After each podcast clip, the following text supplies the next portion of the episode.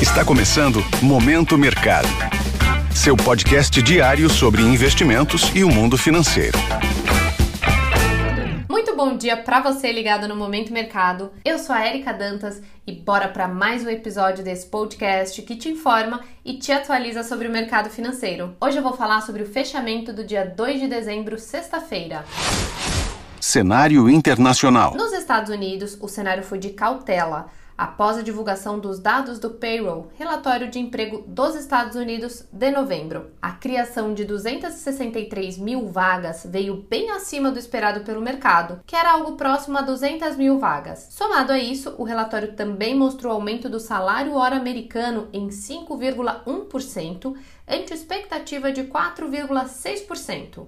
Os dados vêm na contramão das sinalizações feitas por Jeremy Powell, presidente do Banco Central americano. Os temores são de que a taxa de juros americana suba com maior intensidade na próxima reunião, o que poderia resultar em recessão econômica da maior economia do mundo. Apesar do estresse pontual, os dados não zeraram o otimismo com a fala de Powell e a aposta majoritária segue em 0,50 pontos. Neste cenário, o S&P 500 recuou 0,12% e o Nasdaq caiu 0,18%, favorecendo as posições vendidas que são aquelas que apostam na queda dos índices. Na renda fixa, o rendimento das treasuries, que são os títulos do Tesouro Americano, fecharam sem direção única, com o mercado digerindo os dados do payroll. No câmbio, o DXY, índice que mede a variação do dólar ante uma cesta de moedas fortes, encerrou o dia em queda de 0,17%. Nas commodities, a confirmação do teto de preços para o petróleo russo puxou a cotação do barril para baixo. O acordo entre a União Europeia e o G7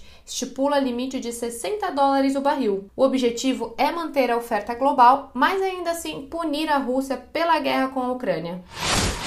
Cenário nacional. Na sexta-feira, o câmbio avançou 0,32%, fechando aos R$ 5,21 em dia de liquidez reduzida, já que tivemos jogo do Brasil. O investidor segue acompanhando de perto a PEC da transição, que pode ter o seu valor e prazo reduzidos. Vale lembrar que a proposta mira a retirada do Bolsa Família do teto de gastos e pode complicar ainda mais a situação fiscal do país. Em dia de noticiário escasso, a entrevista concedida pelo presidente eleito Luiz Inácio Lula da Silva trouxe poucas informações. Lula declarou que o anúncio dos ministros que vão compor o seu governo só será feito após 12 de dezembro, data da sua diplomação, e também não quis dar pistas sobre quem assumirá o Ministério Ministério da Fazenda. Atualmente, o nome mais cotado é o de Fernando Haddad. Na renda fixa, os contratos de juros futuros fecharam um dia em baixa, com o mercado apostando em uma PEC de transição desidratada e um quadro fiscal mais saudável.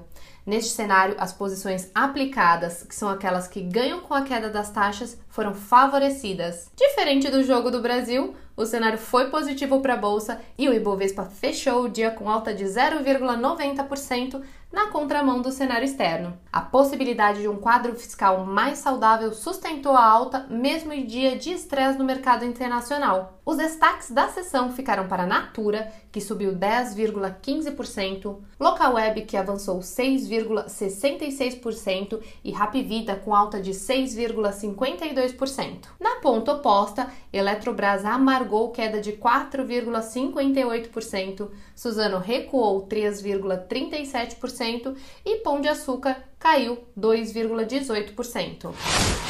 Pontos de atenção. Na Europa, o dia começou com as bolsas abrindo em baixa. O mercado opera com cautela, acompanhando dados que possam indicar quais serão os movimentos adotados pelo Banco Central Europeu e Banco da Inglaterra que se reúnem no dia 15 de dezembro. Na agenda de hoje, teremos a divulgação do Índice de Gerente de Compras, o PMI, da Alemanha, Zona do Euro e Reino Unido. Em Nova York, o dia também não começou positivo, com os futuros das bolsas em queda. O mercado ainda está digerindo o relatório de emprego, o payroll, divulgado na sexta-feira. Por lá, também teremos o PMI de serviços dos Estados Unidos. Por aqui, pela manhã, temos Boletim Focus e hoje, às 16, tem jogo do Brasil contra a Coreia do Sul. Desta forma, termina o Momento Mercado de hoje, agradeço a sua audiência e um ótimo dia.